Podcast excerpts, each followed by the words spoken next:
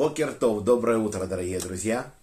Мы начинаем наш четвертый урок по недельной главе Торы Мецара.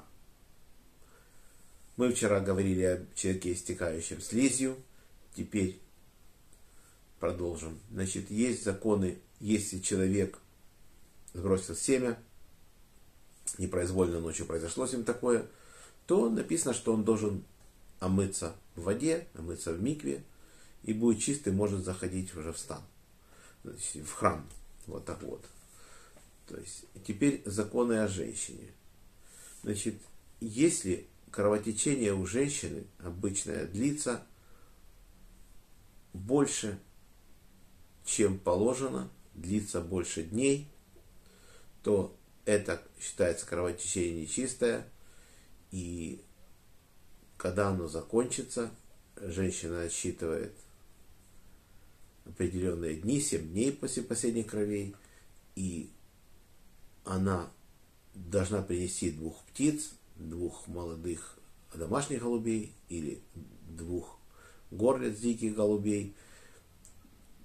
После этого она очистится в микве, будет чистой.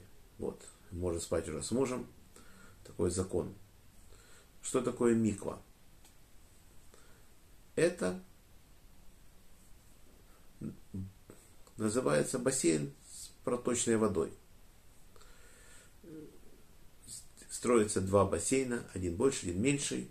В одном из них дождевая вода, или лед растаявший, или снег растаявший, он может туда поместить. И когда человек опускается в эту микву, то вода из одного бассейна перетекает в другое, получается проточная. В общем, это не такое простое сооружение, как я говорю, это сложная вещь. И прежде чем как строить мику, надо советоваться со специалистом. Это непростое сооружение. Но после этого Всевышний говорит, человек становится чистым. Не только для женщины, для мужчины она работает. Как минимум, человек должен перед Йом Кипуром сходить в микву, как минимум. Миква может служить и река, и океан, и море, и какой-то пруд с проточной водой. То есть, вот так, где есть родники, которые из-под земли бьют. Это надо все советоваться с раввином. Так нельзя определить, э, вот, какой пруд годится, какой не годится. Э, в реке в какой можно опуститься, в какой нет. И, в общем, все это надо советоваться с раввином. Болото, естественно, не подходит, там нет проточной воды. И трактат Рувим пишет, что это 40 батов, или 40, пишется, что это 302 литра. Но другие источники пишут, комментарий к Мишне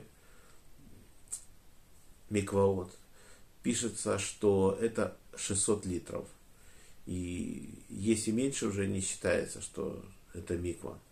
Но если мы читаем дальше, что э, строят микву и пишется минимальный объем миквы 726 литров. Вот я читал такой комментарий к этому, вот меньше нельзя.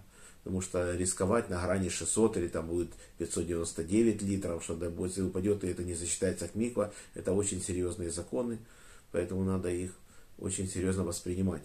Без нее нельзя. Если, если строится еврейская община, то первым в городе должна быть миква, потом кладбище, потом синагога. То есть настолько это важный закон. На сегодня наш урок заканчивается. Урок был дан за поднятие души моего папы Яков бен Нахум, Владимир бен Григорий, Павел бен Ефим, Малк, Хая Малка бат Йосиф, Мира бат Авраам, Роза бат Михаэль, памяти Ури бен Харитон, Мендель бен Мендель, здоровье Светлана бат Клара, Гитл бат Мирьям, Борис бен Мария, Анна бат Ривка, Полина Пер бат Соня Сура, Лена бат Клара, Женя бат Ида, Анна бат Елена, Евгений бен София, Двойра бат Мирьям, Моисей бен Ева, Ирина бат Двойра, Йосиф бен Раиса, Инесса бат Маэль, Евгений бен Берта, Евгения бат Ита, Исхак Шимон бен Мотал, Фира бат Анна, Гитл бат Мирьям, за хороший дух Арона Ребен Двойра, Низ бен Ахум, Авигаль бат Сара. Всем всего самого лучшего, пусть закончится скоро эта война, Подписывайтесь на мой канал, ставьте лайки. Всем всего самого наилучшего. До следующих встреч.